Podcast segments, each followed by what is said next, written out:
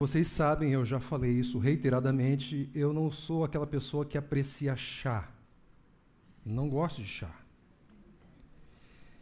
E dois irmãos que se importam muito comigo, numa visita que fizeram ao nosso projeto de plantação ali em Interlagos, muito bondosamente levaram para mim uma caixinha de chá.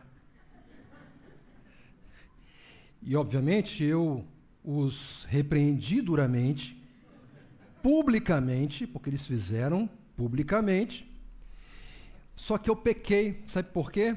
Porque eles estavam brincando comigo, porque a caixa era de chá, mas dentro tinha bombom.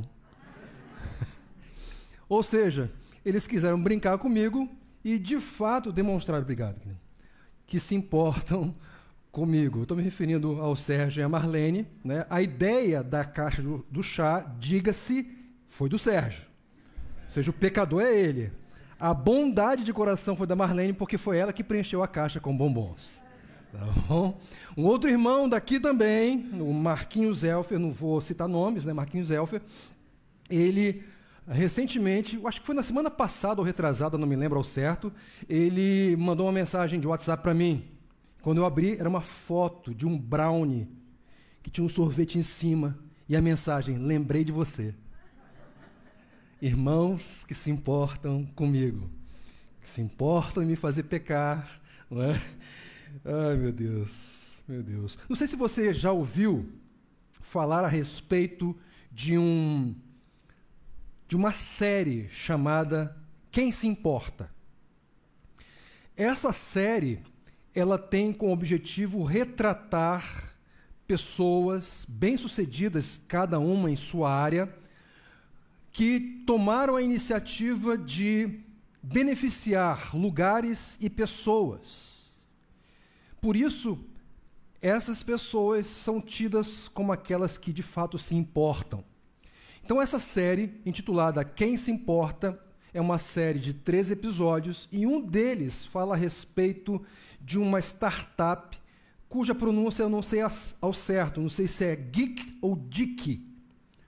Essa startup ela foi fundada por dois rapazes bem-sucedidos no mercado financeiro.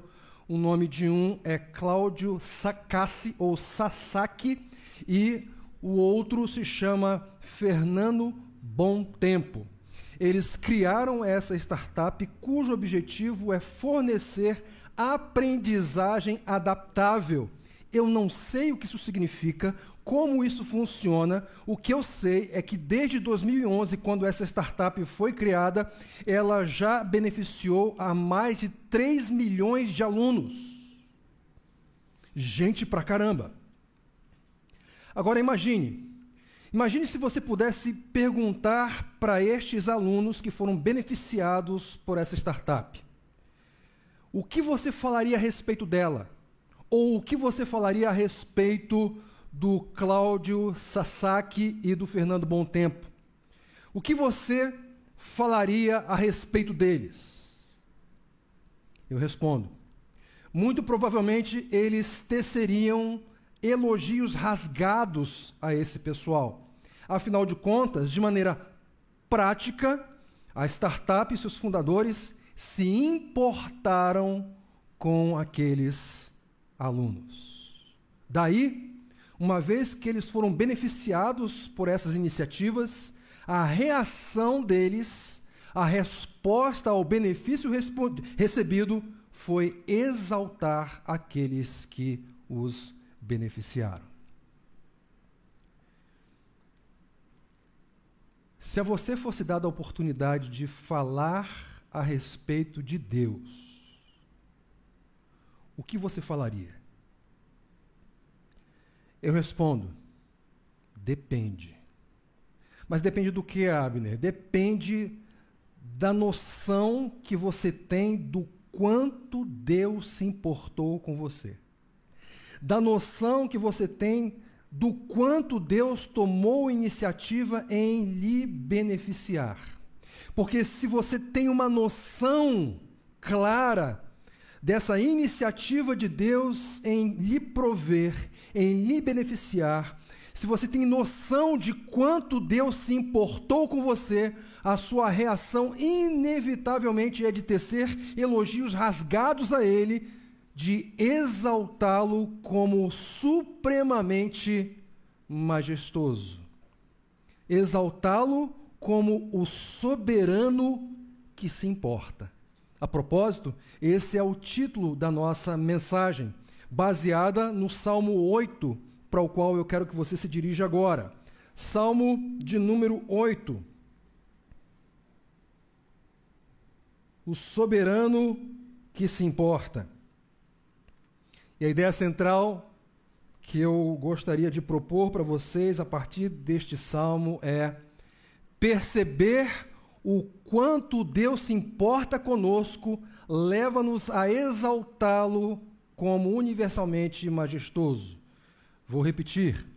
Perceber o quanto Deus se importa conosco leva-nos a exaltá-lo como universalmente majestoso, ideia central da qual, como disse, extraí aqui do Salmo de número 8, que diz assim dando continuidade a esta série de mensagens intitulada Em Todo o Tempo. Senhor, Senhor nosso, como é majestoso o teu nome em toda a terra, tu cuja glória é cantada nos céus. Dos lábios das crianças e dos recém-nascidos firmastes o teu nome como fortaleza por causa dos, dos teus adversários, para silenciar o inimigo que busca vingança. Quando contemplo os teus céus, obra dos teus dedos, a lua e as estrelas que ali firmaste, pergunto: que é o homem para que com ele te importes? E o filho do homem para que com ele te preocupes? Tu o fizeste um pouco menor do que os seres celestiais e o coroaste de glória e de honra Tu o fizeste dominar sobre as obras das tuas mãos, sobre os seus pés tudo puseste, todos os rebanhos e manadas, e até os animais selvagens, as aves do céu, os peixes do mar e tudo que percorre as veredas dos mares. Senhor, Senhor nosso, como é majestoso o teu nome em toda a terra. Vamos orar mais uma vez.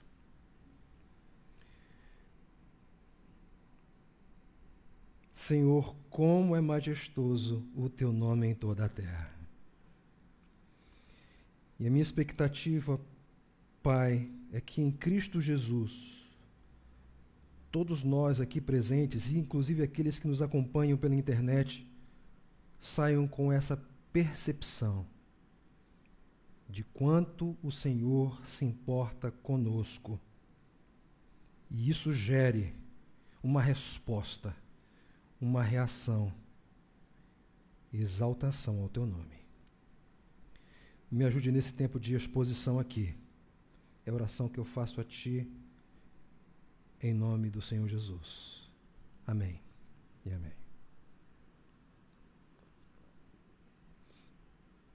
Essa série, intitulada Em Todo Tempo, é uma série que se ocupa em expor salmos o salmo em questão, o Salmo 8, como você deve ter percebido, é um salmo de exaltação. Muito provavelmente este salmo é de autoria davídica. Ou seja, muito provavelmente foi Davi quem escreveu este salmo. Eu já comentei aqui em uma outra ocasião em que expus o Salmo 42, que não só aquele, bem como tantos outros, oferecem uma certa dificuldade interpretativa. E essa dificuldade se dá em função de não termos tão claramente diante de nós, diante dos nossos olhos, o contexto no qual o salmo especificamente, ou aquela obra, aquele poema foi produzida. Então, quando nós, quando nós não temos uma noção muito clara do contexto por trás daquela obra, fica um tanto quanto complicado definir uh, ou interpretar o texto com tanta segurança. Este salmo aqui, embora ele não dê indicações contextuais, é possível imaginar qual foi o contexto que deu origem a ele. E veja, quando eu digo que é possível imaginar, isso significa que o contexto que eu vou indicar não é um contexto preciso, não há uma certeza absoluta a respeito dele. Porém, é possível afirmar com um certo cuidado que ele pode ser o contexto que deu origem a este salmo, por causa da linguagem que o próprio Davi utilizou numa outra ocasião. Portanto, se Davi é o autor deste salmo, e ele usa termos aqui que são semelhantes a termos que ele utilizou em outra ocasião, é possível, embora não garantido, que aquela ocasião pode ter servido de contexto para a produção deste poema. E qual é o contexto possível, então, ao qual eu estou me referindo? Eu estou me referindo àquele texto de 2 Samuel, capítulo 7. E eu vou posicionar você na ocasião para que você entenda por que é possível, embora não garantido, que aquele seja o contexto da produção deste salmo. Vocês devem se lembrar que Davi tinha a intenção de construir um templo de cedro para o Senhor. No contexto do seu reinado, o que havia ainda era o tabernáculo, uma tenda onde, onde o povo de Israel levava os seus sacrifícios em honra ao Senhor e obediência à sua lei. Então, Davi tinha o seu palácio e olhava para o tabernáculo e concluía: como posso eu ter um palácio e Deus se manifestar numa tenda que é constituída de panos? Então eu tenho um desejo enorme de construir um templo em honra ao Senhor. Só que vocês devem se lembrar que o Senhor, logo imediatamente, envia o profeta Natã para dizer para Davi: Muito jóia a sua intenção, mas você não vai construir nenhum templo para mim. Em outras palavras, a intenção de Davi recebeu do Senhor um não. E talvez você se pergunte, mas Abner, então como pode Davi estar exaltando a Deus depois de ter recebido um não categórico do Senhor? Veja, é verdade, Deus deu um não para Davi, mas na sequência ele fez uma promessa. Abra lá, por favor, rapidamente, em 2 Samuel, capítulo 7.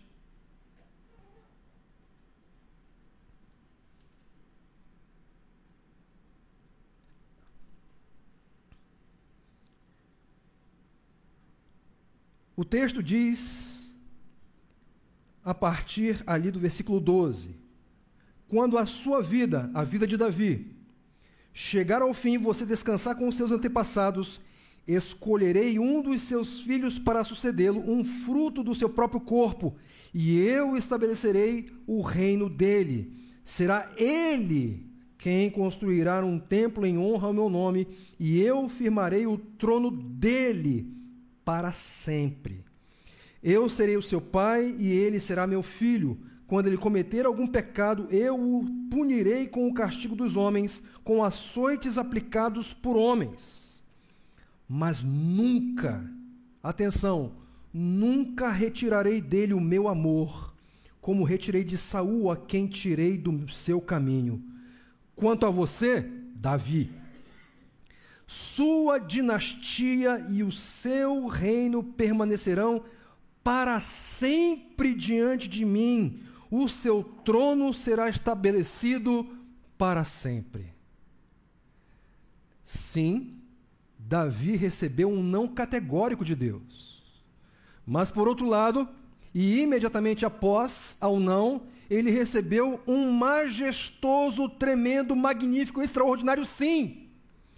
E o extraordinário sim de Deus para Davi é que não só o filho dele construiria aquele templo que ele intentava construir, mas que o trono de Davi se estabeleceria diante de Deus para todo sempre. Em outras palavras, jamais se apartaria do trono de Davi um filho dele. Então, diante desse majestoso sim do soberano, Davi reage. Veja só o que diz a partir do versículo 18. Então o rei Davi entrou no tabernáculo, assentou-se diante do Senhor e orou. Reação de Davi: Quem sou eu, ó soberano Senhor? E o que é a minha família? para que me trouxesses a este ponto. É como se Davi estivesse dizendo assim: soberano, todo-poderoso, quem sou eu? E quem é a minha família para que com eles te importes? Nós não temos absolutamente nada a te oferecer, mas mesmo assim, o Senhor firmou aliança comigo e disse que estabelecerá o meu reino diante do Senhor para todo sempre. Que promessa, que aliança! Parece que Davi está utilizando aqui os mesmos termos, ou pelo menos termos muito semelhantes àqueles que são utilizados no Salmo 8. Um pouquinho à frente, ele diz assim, versículo 23. 2. Quão grande és tu, ó soberano Senhor. Davi está afirmando a majestade de Deus, num contexto em que Deus demonstrou claramente que se importou com o seu servo. Então, queridos, me parece e friso aqui, embora não seja garantido, que este pode ser o contexto que motivou o rei Davi com R minúsculo a se dirigir ao rei do universo, ao rei dos reis, ao senhor dos senhores, ao majestoso, ao soberano, reagindo a ele em exaltação, como nós vemos neste salmo aqui, que pode ser esboçado como um sanduíche. Vocês devem ter percebido que o salmo começa com um pão, o pão da exaltação, certo? O poderoso, o majestoso é exaltado aqui. Na sequência, nós temos o recheio desse sanduíche. Esse recheio é composto por três estrofes. A primeira estrofe indica que este que é exaltado no céu, ele é defensor, protetor na terra, ou seja, ele oferece, ele oferece benefício, ele demonstra que se importa com o grupo ao qual vamos nos referir daqui a pouco. Na sequência, nós temos um outro componente, um outro ingrediente deste sanduíche, mais especificamente do seu recheio, que é a segunda estrofe, onde fica muito claro que não há razões para Deus se importar com o homem. E mais especificamente, não há razões para Deus se importar sequer com o rei Davi. E aí temos o último ingrediente desse recheio, que é a terceira estrofe, na qual Deus demonstra que se importa, mesmo não tendo motivos para se importar. E aí, o sanduíche é concluído com o segundo pão. Mais uma vez, o refrão o refrão onde o majestoso é exaltado. O texto, como eu acabei de dizer, começa com o refrão. Veja só o que diz o refrão.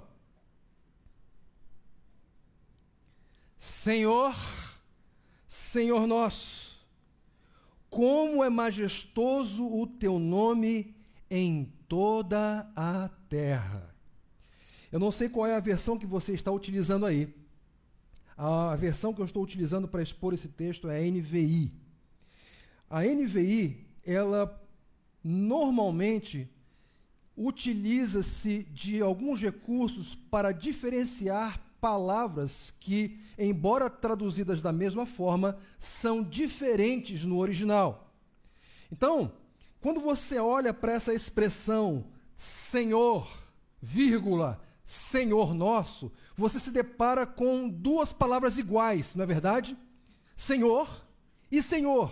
Só que na NVI, os editores estabeleceram uma distinção entre essas duas palavras porque originalmente elas são diferentes. O primeiro Senhor todas as letras são maiúsculas. Está assim na sua Bíblia? Está assim, né? Já o segundo Senhor, só o S está maiúsculo. Os editores da NVI fizeram assim para indicar para os leitores que essas duas palavras, embora traduzidas da mesma, da mesma forma, são palavras diferentes. A primeira palavra, Senhor, é aquela que é tida como o nome de Deus. Aquela palavra que se refere à sua identidade, à sua existência, à sua atemporalidade. O Senhor que é autossuficiente, autoexistente. Só que a segunda palavra se refere mais a uma funcionalidade que é exercida por ele. Ou seja, esse Deus que é autoexistente, esse Deus que é autossuficiente, esse Deus que é todo soberano, que não tem começo nem fim, ele governa. Ele é um monarca. Então, o salmista, logo de início, ele abre os seus trabalhos aqui se referindo à identidade e o exercício das funcionalidades deste Deus. Agora notem, esse Deus, ele não é apenas o soberano, ele não é apenas o autossuficiente, ele não é o autoexistente, mas ele é Senhor nosso. Então nós temos aqui logo no início um contraste entre transcendência e imanência. Entre o Deus que ao mesmo tempo é altíssimo e inalcançável e acessível. Aquele que está perto, aquele com quem se pode fazer uma aliança. Portanto, aqui nós temos uma declaração do salmista que ele está em aliança, ele está em pacto com aquele a quem ele exalta, aquele que ele reconhece como o autoexistente, aquele que não tem começo nem fim e aquele que governa soberanamente. E vejam, este que governa tem uma reputação. Ele diz assim: como é majestoso o teu nome o que o salmista está comunicando aqui para nós é que este que é o Altíssimo, este que é o autoexistente, o autossuficiente, ele tem uma reputação. E essa reputação é intocável irretocável. Ele está acima de qualquer suspeita, ele é o firme, ele é o seguro, ele é o fiel, ele é o perfeito, ele é a verdade, ele é o soberano. Então, este a quem Davi se refere é exaltado pelo reconhecimento da sua própria reputação, das suas próprias excelências, das suas próprias belezas. Agora vejam, ele diz: Como é majestoso o teu nome em toda a terra o salmista está comunicando que aquele que ele reconheceu como aquele que governa, que aquele que é o soberano, que aquele que preside, é aquele que preside todas as coisas. O seu reino é abrangente, o seu reino não é limitado. O seu reino se estende por toda a criação. Não é um reino limitado a um território específico, mas ele é abrangente, ele se estende. Então, quando o salmista, que provavelmente é o rei Davi, reconhece Deus como este autoexistente que governa sobre todas as coisas, isso inclui o próprio rei, com R minúsculo. Isso inclui o próprio Davi. Sim, Davi exercia uma monarquia. Sim, Davi exercia uma autoridade. Sim, Davi era um governador, mas o seu governo tinha limitações geográficas. Mas aquele a quem ele exalta não sofre com essas limitações. Aquele a quem ele exalta exerce um poder, uma autoridade, uma glória, uma majestade, uma monarquia abrangente. E é por isso que ele é digno de todo reconhecimento, de todo louvor, de toda exaltação. Só que no corpo deste salmo nós vamos verificar que o salmista vai identificar algumas ações de Deus que demonstram que ele se importa com os seus míseros súditos. E aí nós vamos para a primeira estrofe. Ele diz assim: Tu cuja glória é cantada nos céus. Ah, se você olhar para uma notinha de rodapé que tem aí na NVI, diz assim: Ou puseste a tua glória nos céus, ou ainda eu te cultuarei acima dos céus. Seja qual for a melhor tradução, a melhor opção para essa declaração introdutória para a primeira estrofe, o fato é que este Deus, ele é exaltado no céu. Existe um corpo celestial que o reconhece como Altíssimo. Isso significa que reconhecer Deus como excelente, como Altíssimo, como Santíssimo, como autoexistente, não é exclusividade daqueles que estão aqui na terra. Inclusive, seres superiores àqueles que estão aqui reconhecem a Deus como ele de fato é.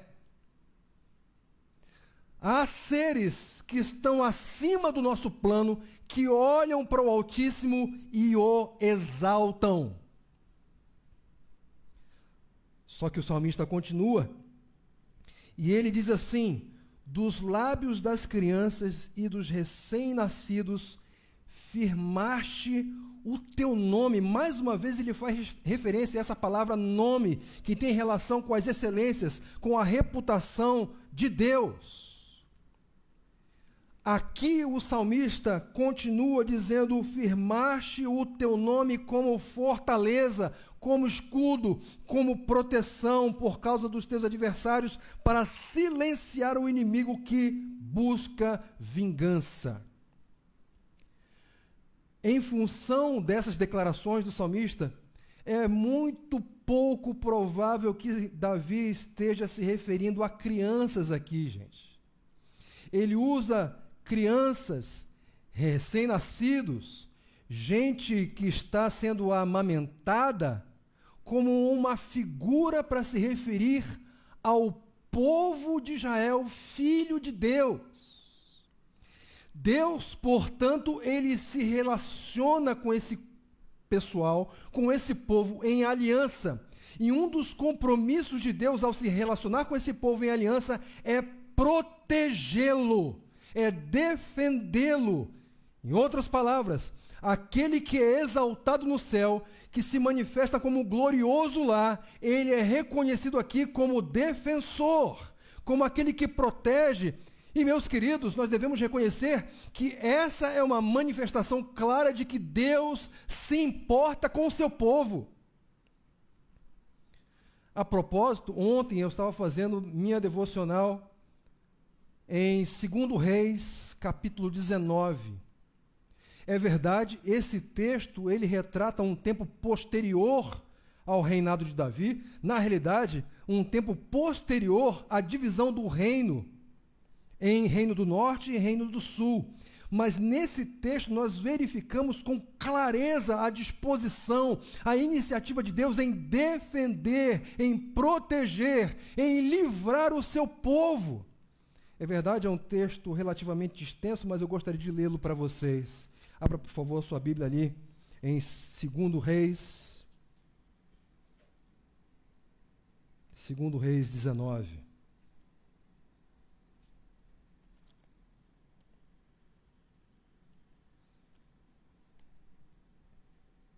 Qual é o contexto dessa passagem?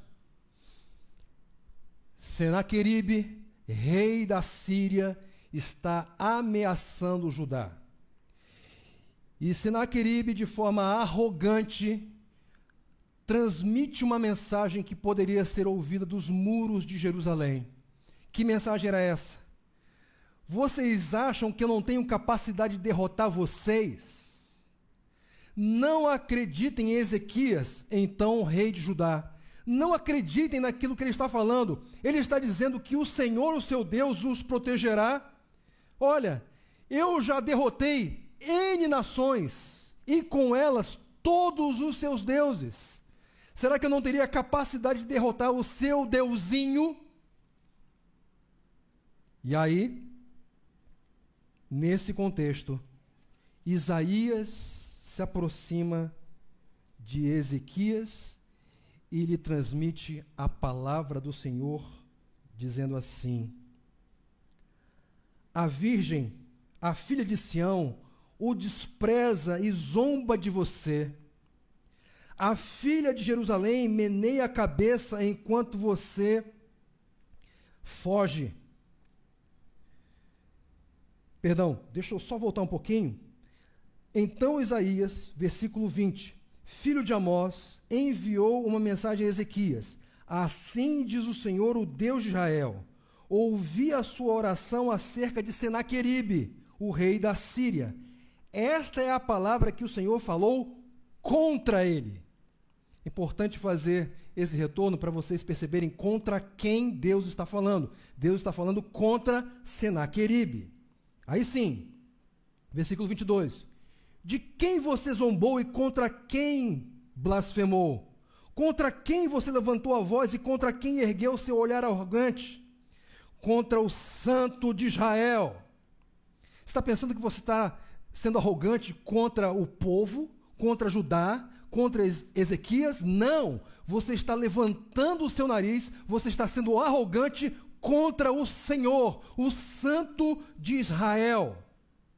Sim, você insultou o Senhor por meio dos seus mensageiros e declarou: com carros sem conta subir aos pontos mais elevado, elevados e às inacessíveis alturas do Líbano, derrubei os seus mais altos cedros, os seus melhores pinheiros, entrei em suas regiões mais remotas e nas suas mais densas florestas. Em terras estrangeiras cavei poços e bebi água, com as, as solas dos meus pés saqueei todos os rios do Egito.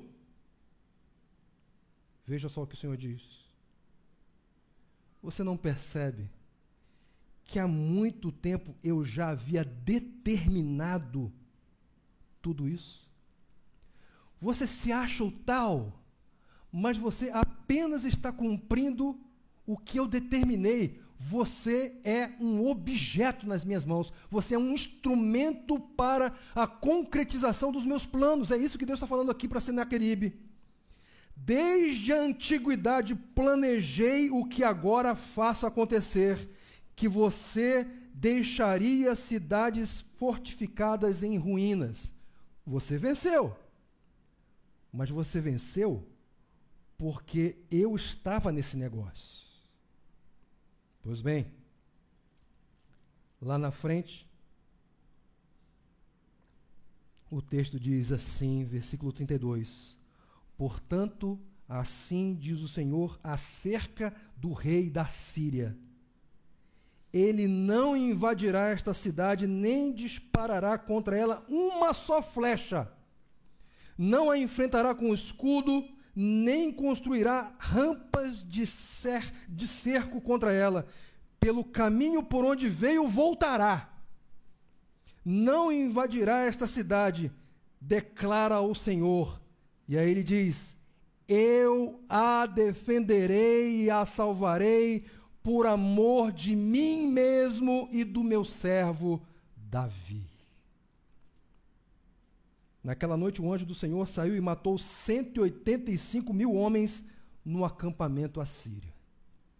Quando o povo se levantou na manhã seguinte, o lugar estava repleto de cadáveres.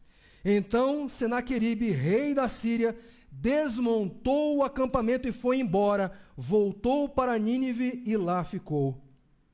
Certo dia, enquanto ele estava adorando no templo do seu deus Nisroch, seus filhos, Adrameleque e Sarezer, mataram-no à espada e fugiram para a terra de Ararat. Deus defende o seu povo. Uma tremenda manifestação de que Deus, de fato, se importa com ele. Só que o salmista segue no salmo. Ele vai para a segunda estrofe. E ele diz assim: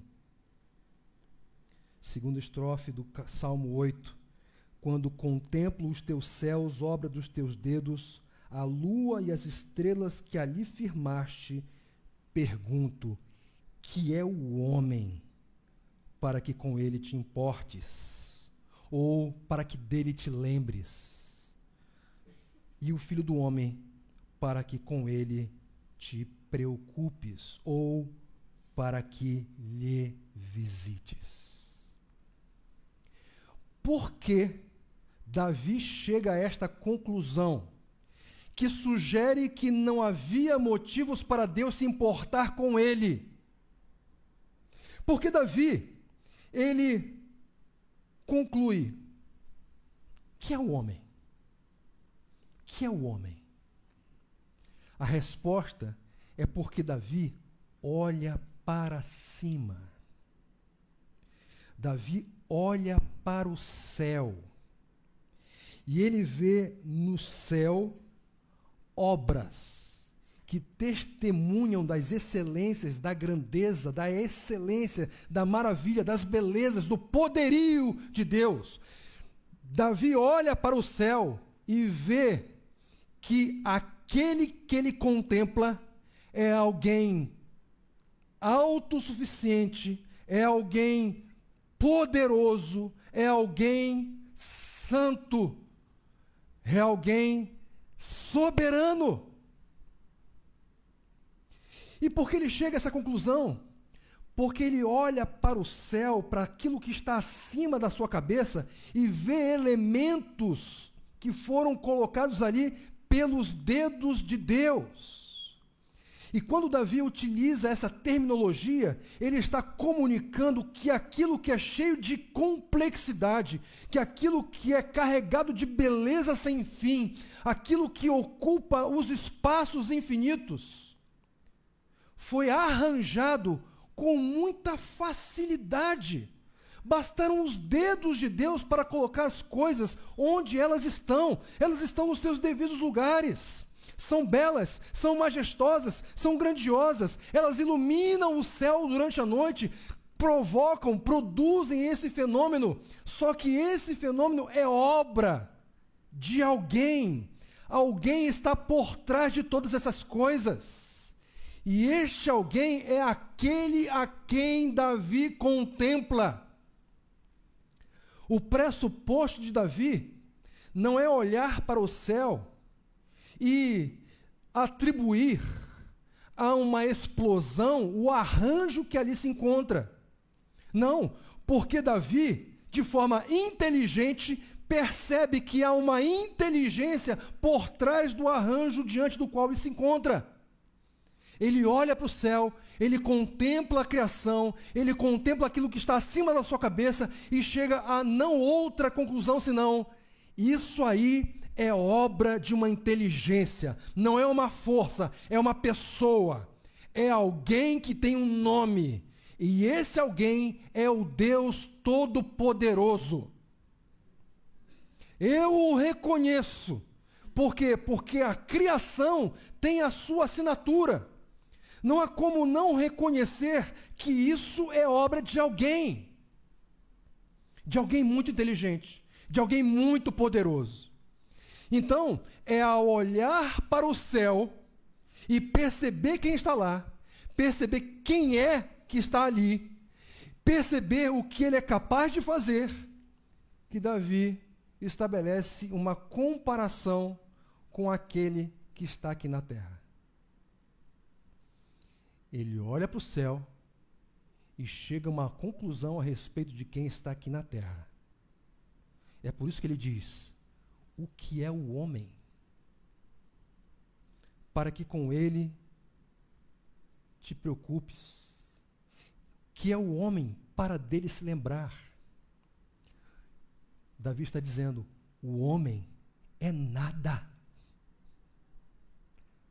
O homem é nada. Ele está dizendo: o homem não tem condições de manter o seu nariz em pé.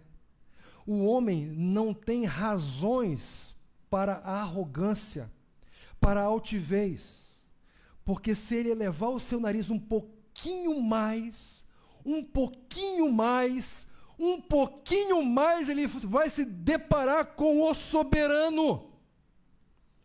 E o soberano é a realidade inegável de tudo que está abaixo dele, é achatado por ele. Por causa da sua grandeza, por causa da sua soberania, por causa da sua autoridade, por causa das suas belezas, por causa das suas excelências, por causa do seu poderio. Na semana passada, pregando lá na Nova, eu apresentei uma frase que resumia a mensagem pregada na ocasião. E a mensagem era a seguinte: tudo é Cristo, o resto é lixo. o salmista está falando algo parecido aqui. Tudo é Ele, tudo é Ele. E quando nós levantamos a nossa cabeça, movidos por Sua graça, essa graça nos faz perceber quem Ele é e quem nós somos. E quem nós somos? Somos pessoas que não são dignas da preocupação, da visita, da lembrança de Deus. Não somos dignos. Não há boas razões. Se nós formos honestos, não há boas razões para Deus se importar conosco. Mas o salmista vai dizer que Deus tem suas razões. Ainda que elas não sejam encontradas em nós, Deus tem razões para se importar conosco. Porque no versículo, perdão, na próxima estrofe, na terceira, Davi, depois de reconhecer que não há razões para Deus se importar conosco, ele vai dizer, ele vai ensinar que Deus demonstra que se importa ainda assim mesmo não havendo, não havendo motivos, mesmo não havendo razões em nós mesmos para que Ele se importe, se lembre, nos visite, Ele ainda assim se importa. Ele diz na sequência, terceira estrofe: Tu o fizeste um pouco menor do que os seres celestiais, e o coroaste de glória e honra. Tu o fizeste dominar sobre as obras das tuas mãos, sobre os seus pés tudo puseste. Em outras palavras, não há absolutamente nada que não estivesse debaixo dos pés a quem Deus fez menor do que os seres celestiais. Ele diz: todos os rebanhos e manadas e até os animais selvagens, as aves do céu, os peixes do mar e tudo que percorre as veredas dos mares. Vejam, queridos, essa declaração do salmista faz lembrar de uma passagem que se encontra lá em Gênesis capítulo 1, não é verdade? Que passagem é essa? A passagem de Gênesis capítulo 1, a partir do versículo 26. Quando Deus diz: Então disse Deus: façamos o homem a imagem e a nossa imagem e semelhança. Domine ele sobre os animais, as aves, os peixes. Não é muito parecido? Então parece, queridos, que o salmista está se referindo a Adão e ou seus filhos. Só que nós temos uma dificuldade aqui. Porque quando nós traduzimos esta passagem de forma mais literal, o texto ficaria mais ou menos assim: Tu o diminuíste por um pouco menor do que Deus. É verdade que essa palavra que é traduzida por seres celestiais também admite esta tradução e é bem provável que seja esta mesma. Mas seja como for, seja Deus ou seres espirituais ou anjos, o fato é que esta pessoa a quem o salmista se refere é uma pessoa que foi diminuída. O que pressupõe que antes de que esse fenômeno acontecesse, ela ocupava uma outra posição. Em outras palavras, ele estava numa posição superior e foi diminuído por Deus. Então, se esse é o caso, me parece que esta menção, esta referência não se ajusta bem a Adão. E mais do que isso, o texto diz que este a que foi diminuído recebeu o governo, o poder sobre todas as coisas. Parece que isso não se ajusta a Adão, especialmente quando nós olhamos para o contexto pós-queda. Então a pergunta que nós precisamos fazer é: a quem Deus diminuiu e deu esse governo? Esse governo universal. E mais do que isso, como Deus demonstra aqui que se importa com os seus.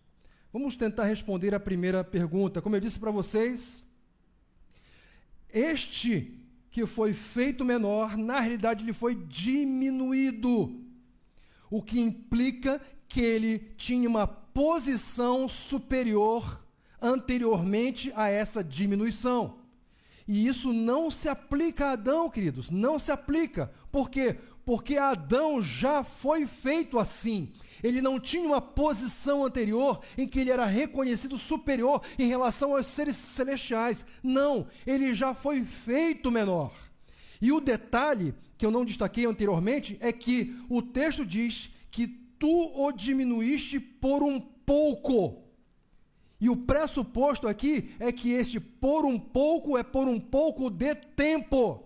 Isso significa que essa diminuição não foi permanente, ela foi temporária, ela foi provisória.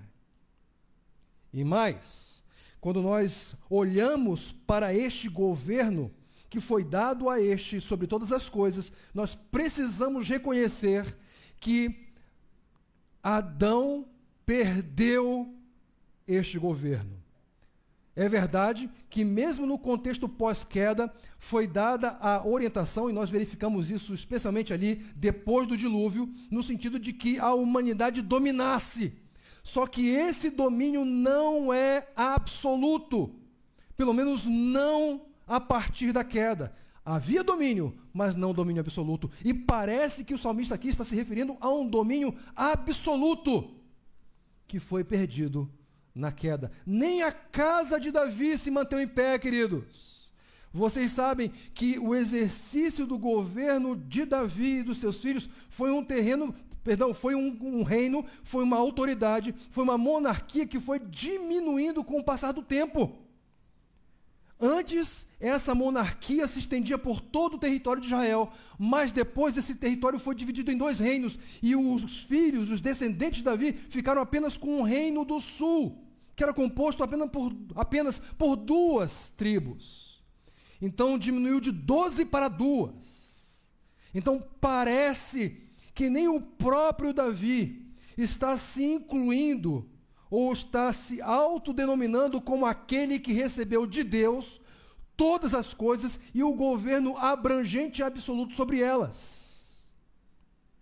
Então, ao que tudo indica, os leitores e cantores imediatos deste salmo, quando cantavam essa parte, eles não concluíam que eram Adão nem Davi.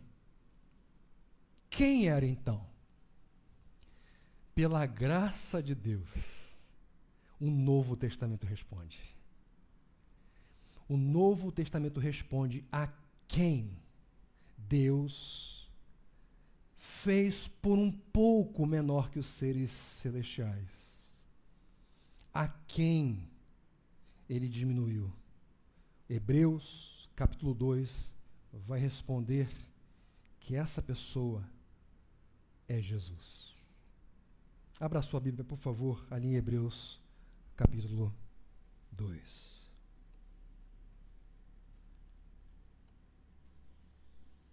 Hebreus 2, Embora na tela esteja Hebreus 2:9, eu vou ler um trecho um pouquinho maior para você perceber qual é o argumento e a interpretação que o autor de Hebreus faz do Salmo 8. Ele diz assim: Não foi a anjos que ele sujeitou o mundo que há de vir, a respeito do qual estamos falando, mas alguém em certo lugar testemunhou, dizendo: que é o homem para que com ele te importes, e o filho do homem para que com ele te preocupes. Tu o fizeste um pouco menor do que os anjos. E vocês vejam que ali, na nota de rodapé desse versículo, diz: ou por um pouco. Tu o fizeste por um pouco menor do que os anjos, e o coroaste de glória e honra, tudo sujeitaste debaixo dos seus pés ao lhe sujeitar todas as coisas, nada deixou que não lhe estivesse sujeito. Ou seja, se Deus sujeitou, Deus sujeitou mesmo. E essa aqui é uma sujeição absoluta, não é relativa, não é temporária, mas é uma sujeição, é um exercício de autoridade sobre todas as coisas. Então, ele diz: Agora, porém, não ainda vemos que todas as coisas lhe, estejam sujeitas. Vemos, todavia, aquele que por um pouco foi feito menor do que os anjos, quem?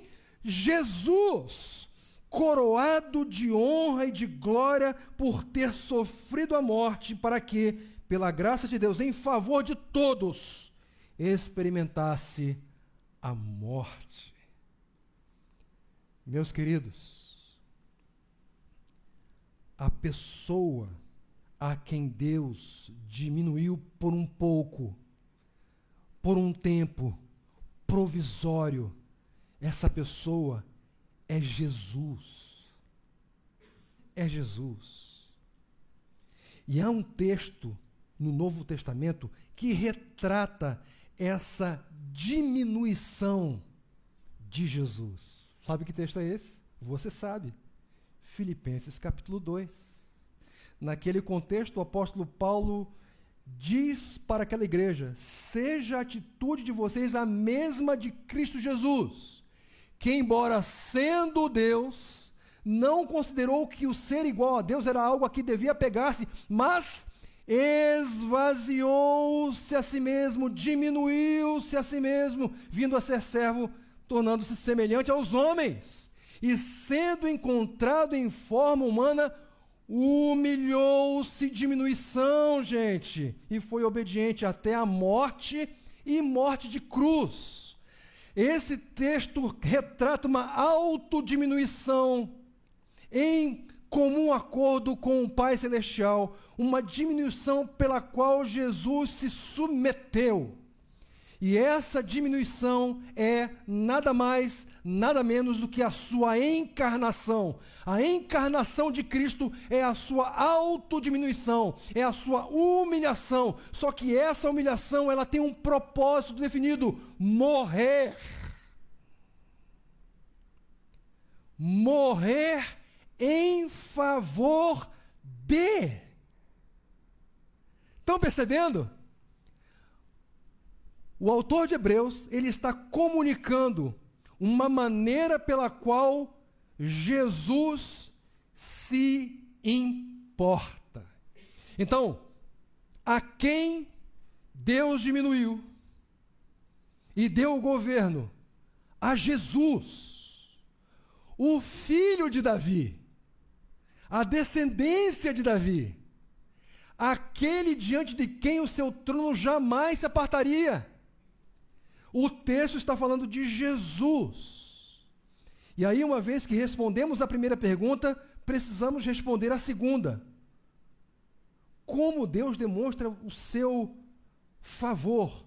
Como fica demonstrado aqui que Deus se importa por meio da encarnação de Jesus? O texto de Hebreus vai continuar e diz assim: portanto, ou seja, visto que Jesus se humilhou a esse ponto, tornando-se homem como nós, visto que os filhos são pessoas de carne e sangue, versículo 20, é, 14, do capítulo 2 de Hebreus.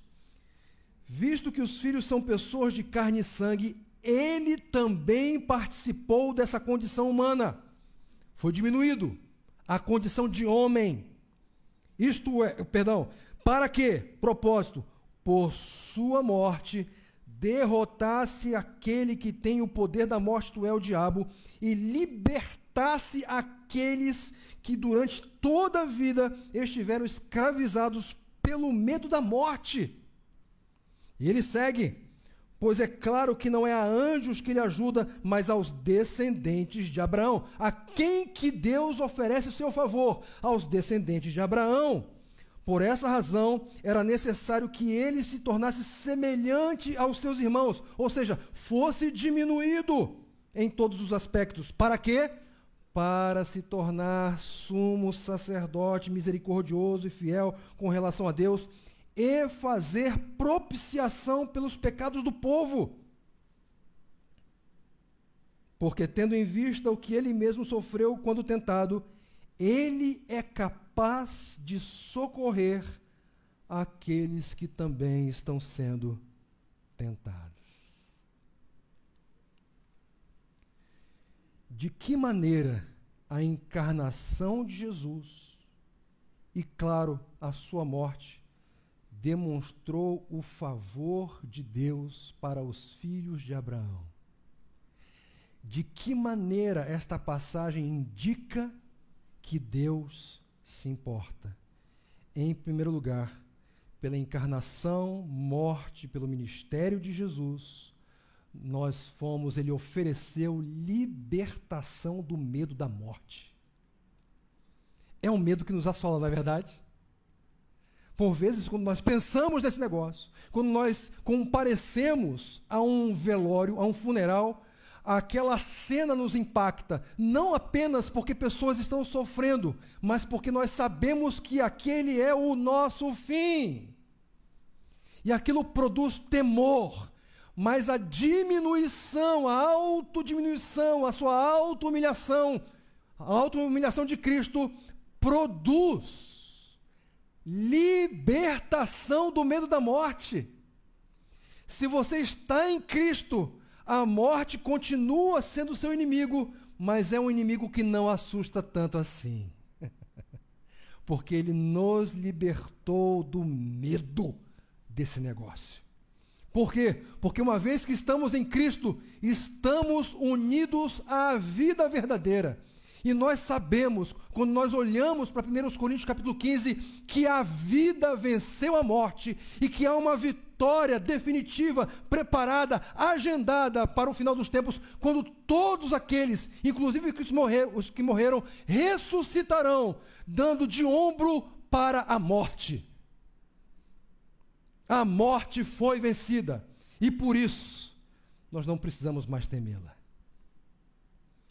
Uma outra demonstração, ele se tornou sumo sacerdote para fazer propiciação pelos pecados do seu povo.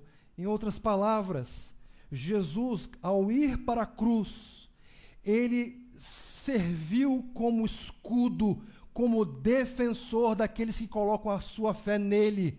Porque aqueles que depositam a sua fé em Jesus, tem nele esse escudo, tem nele esse defensor, aquele que recebe a ira de Deus, para que nós sejamos beneficiados com o amor do Pai. Então a autodiminuição de Cristo é a garantia de que aqueles que têm fé nele receberão amor e não ira. E mais do que isso, recebem ajuda quando tentados. Por quê? Porque Jesus foi tentado, mas venceu. É isso que ele diz aqui, porque tendo em vista o que ele mesmo sofreu quando tentado, ele é capaz de socorrer aqueles que também estão sendo tentados. Está passando por tentação? Você tem socorro, tem recurso. E quem é o recurso? É Jesus. E ele é o recurso porque ele foi diminuído por um pouco de tempo. Mas depois da sua morte e ressurreição, ele foi exaltado. Ele mesmo disse ali em Mateus capítulo 28, verso 18: Toda autoridade me foi dada nos céus e na terra. Toda autoridade. O governo está em suas mãos. Por isso nós podemos descansar, porque nele de fato temos verdadeiro, eficaz socorro. Qual é o resultado disso? O que advém dessa percepção? Exaltação. É por isso que o salmista encerra, completa o sanduíche, dizendo: Senhor, Senhor nosso, Quão majestoso é o teu nome em toda a terra. Ele termina com exaltação depois de ter sido colocado diante da realidade de que Deus se importa.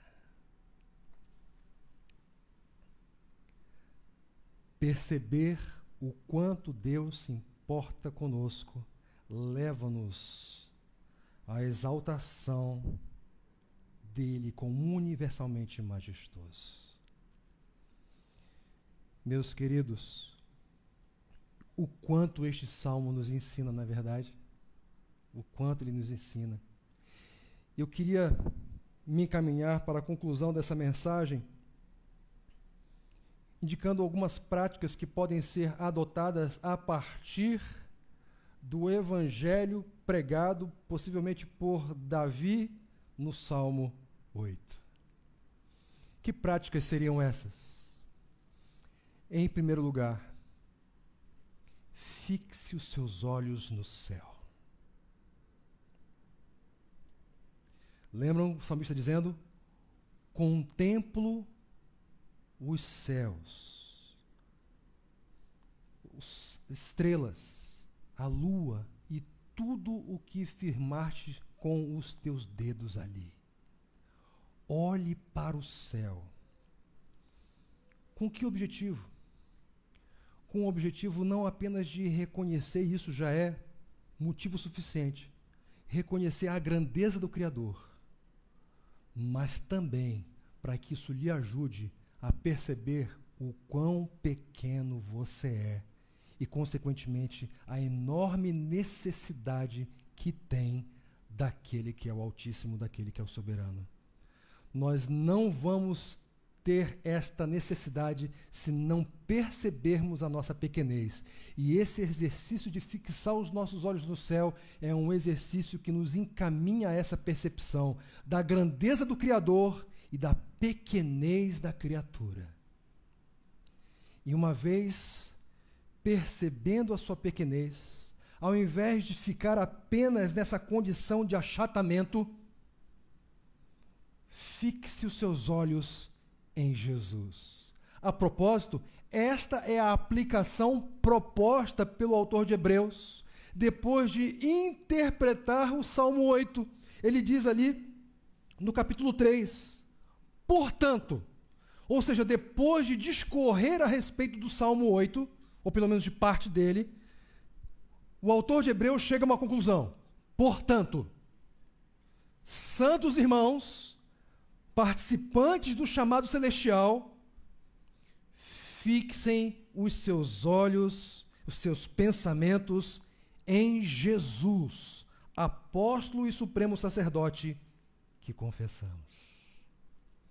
Então, olhe para Jesus mas esse olhar não é apenas um direcionar do globo ocular para ele, mas é um olhar que verifica a obra que ele realizou, que nos libertou do medo da morte, que nos capacita, que nos livra da culpa do pecado e que nos dá forças em face da tentação. Então, fixe seus olhos no alto, fixe seus pensamentos em Jesus e exalte a Ele pelo que Ele fez, pelo que Ele é, pela sua obra, pelos benefícios que ele lhe ofereceu, que são muitos, são incontáveis, são numerosos e que devem produzir em nós este sentimento e essa iniciativa e essa postura de glorificá-lo em todas as circunstâncias.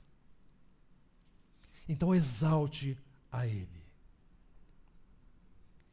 Em quarto lugar, não tema mais a morte, porque ele venceu a morte. Em quinto lugar, não tema mais a culpa do pecado, porque ele fez propiciação entre nós e Deus. Ele recebeu a ira para nos oferecer perdão e o amor do Pai.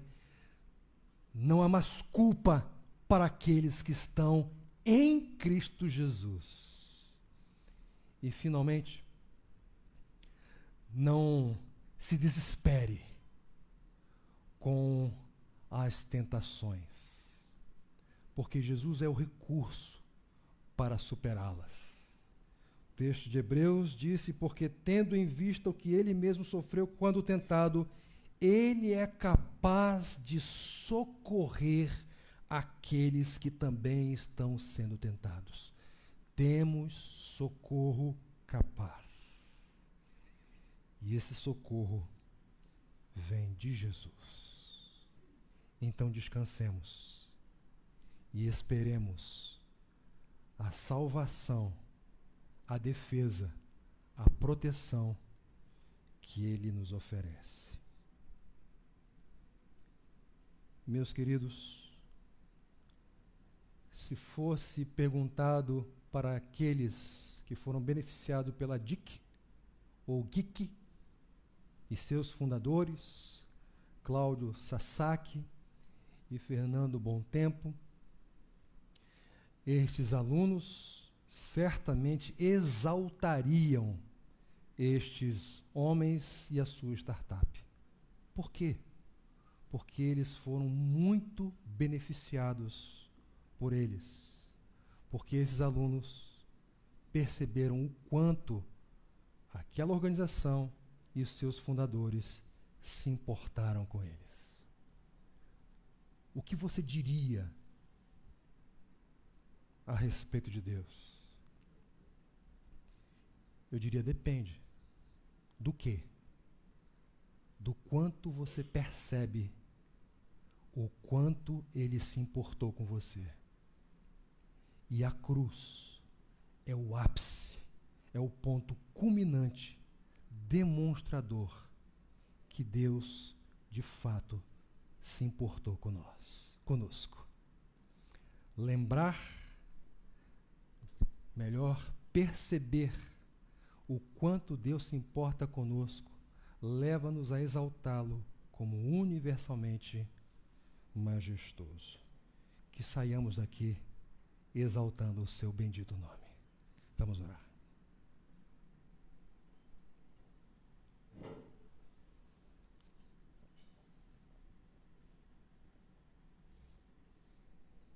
Senhor, Senhor nosso, quão majestoso é o teu nome em toda a terra.